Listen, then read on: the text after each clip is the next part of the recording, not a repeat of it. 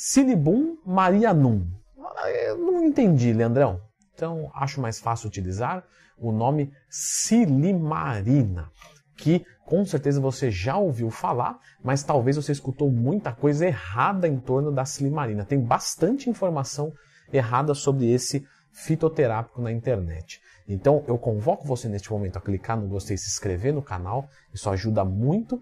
E nós vamos falar aqui tudo sobre a silimarina, que tem tudo a ver com a nossa qualidade hepática, ou seja, do fígado. Pois bem, a silimarina é composta de vários flavonignamas. E o que, que é isso? Este é o nome para algumas substâncias tá, benéficas à nossa condição hepática, a saber dessas substâncias. Isocilibina, silidianina, silibina, flavonoides, silicristina, etc. Leandro esse é o silimalon que a gente vê na farmácia? Isso, o silimalon, na verdade, é a silimarina com a DL-metionina. E a associação desses dois foi observado que houve uma melhora hepática em termos, de, por exemplo, de casos até acentuados como cirrose. O consumo da silimarina preserva o fígado tá, de substâncias tóxicas. Então ele pode ser utilizado como um efeito protetor do fígado, utilizado durante o uso de alguns medicamentos, como por exemplo, veja só, os esteroides anabolizantes 17 alfa-quelados ou metilados, que tem um metabolismo hepático que aumenta transaminase glutâmica pirúvica e oxalacética, TGO, TGP, que são indicadores de dano hepático. Mas não só isso, tá? a silimarina também acelera a síntese de proteínas nesta região, o que torna ela também um recuperador hepático. Então, se eu pego um fígado que está denegrido, que está apequenado, que está justamente colocado numa situação emergencial, eu consigo, através da silimarina, acelerar um processo de recuperação. Então, ele protege e acelera a recuperação. Por isso que pode ser utilizado tanto durante a utilização de alguma droga, como num período depois para acelerar o processo de recuperação. Eu ouvi falar que ela diminui dor de cabeça, isso é verdade? Pessoal, a gente tem que entender que a dor de cabeça ela tem muitos fatores, tá? É, o problema hepático pode gerar dor de cabeça. Quem tem o fígado muito é, é, baleado, chumbado. e, e, aí, quando você usa a silimarina, você pode reduzir a dor de cabeça por causa disso. Entendeu? Mas ela não é um medicamento, ah, tô com dor de cabeça, acho que vou mandar uma silimarina hoje. Não isso não vai ter eficiência nenhuma. A gente fala muito de fígado, né? Mas a silimarina também melhora, por exemplo, vesícula biliar, problemas de origem digestiva, porém ela é mais utilizada no caso do fígado mesmo. Ela é anti-inflamatória? A silimarina, ela não é anti-inflamatória para o nosso organismo como um todo.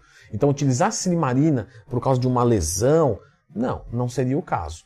Agora, ela tem uma capacidade anti-inflamatória muito sutil é, porém, no fígado ela também tende a ser anti-inflamatória. Então, caso o fígado precise desse tipo de intervenção, ela também é uma opção. Silimarina tem efeitos colaterais? Sim, perfeito. É um fitoterápico, mas em quantidades exageradas pode causar distúrbios gastrointestinais, pode causar também náuseas, vômitos, diarreia, excesso de gases, inchaço abdominal. Caso você observe isso, pode ser que a quantidade que você está usando está sendo bastante elevada. Falando em quantidade, é uma pergunta sempre de vocês. Normalmente ela é utilizada de 100 mg a 500 mg uma vez por dia. Vai depender do quanto eu preciso de efeito protetor e o quanto eu preciso de efeito recuperador.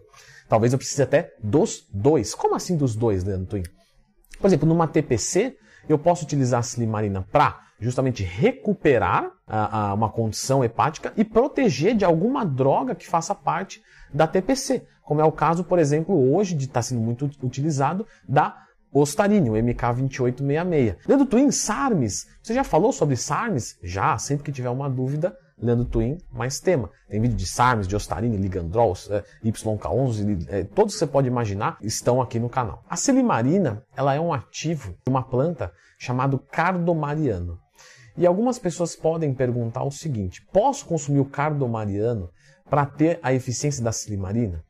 Não é indicado, perfeito? Porque a silimarina vai ter uma eficiência muito maior, com menos efeitos colaterais, desses que eu acabei de comentar, além de que não é viável financeiramente. Compensa muito mais você manipular a silimarina ou comprar, claro, de um produto pronto, do que você se entupir de cardomariana. Então, não é eficiente essa utilização. Você falou que ela aumenta a síntese de proteínas, então isso quer dizer de que ela melhora a absorção de proteínas. É, acho importante citar aqui, pessoal, que na verdade a síntese de proteínas, eu estou falando a nível hepático. Então a silimarina ela impede peroxidação dos lipídios dos hepatócitos, diminuindo o estresse oxidativo, ajudando os hepatócitos a se recuperarem através da síntese de proteína maior. Alguns equívocos com a silimarina. Achar que a silimarina é uma blindagem do fígado. Estou mandando silimarina, Posso mandar oximetolona, metandrostonolona, drostonolona, MK2866, LGD4033. Eu posso mandar de tudo e juntamente juntar todos esses comprimidos assim e jogar com um copo de álcool em cima. Pessoal, não é um milagre. Ela tem um efeito protetivo para a gente conseguir usar algumas coisas com mais segurança. Mas não quer dizer que está blindado, que não vai dar nada, que se você vai trabalhar com uma dose mais alta, saiba de que você corre mais riscos. Com ela, você minimiza, mas você não zera.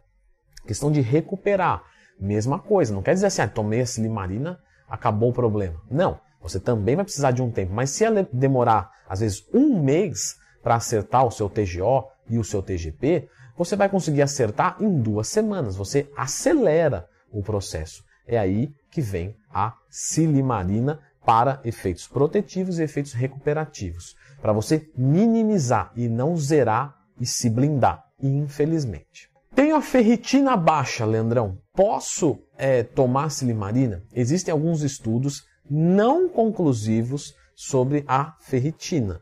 Então, não está devidamente abastecido, garantido de que ela atrapalha a ferritina, mas tem alguns indícios. Na dúvida, eu particularmente não sugeriria que você tomasse sem minimamente fazer um acompanhamento da ferritina.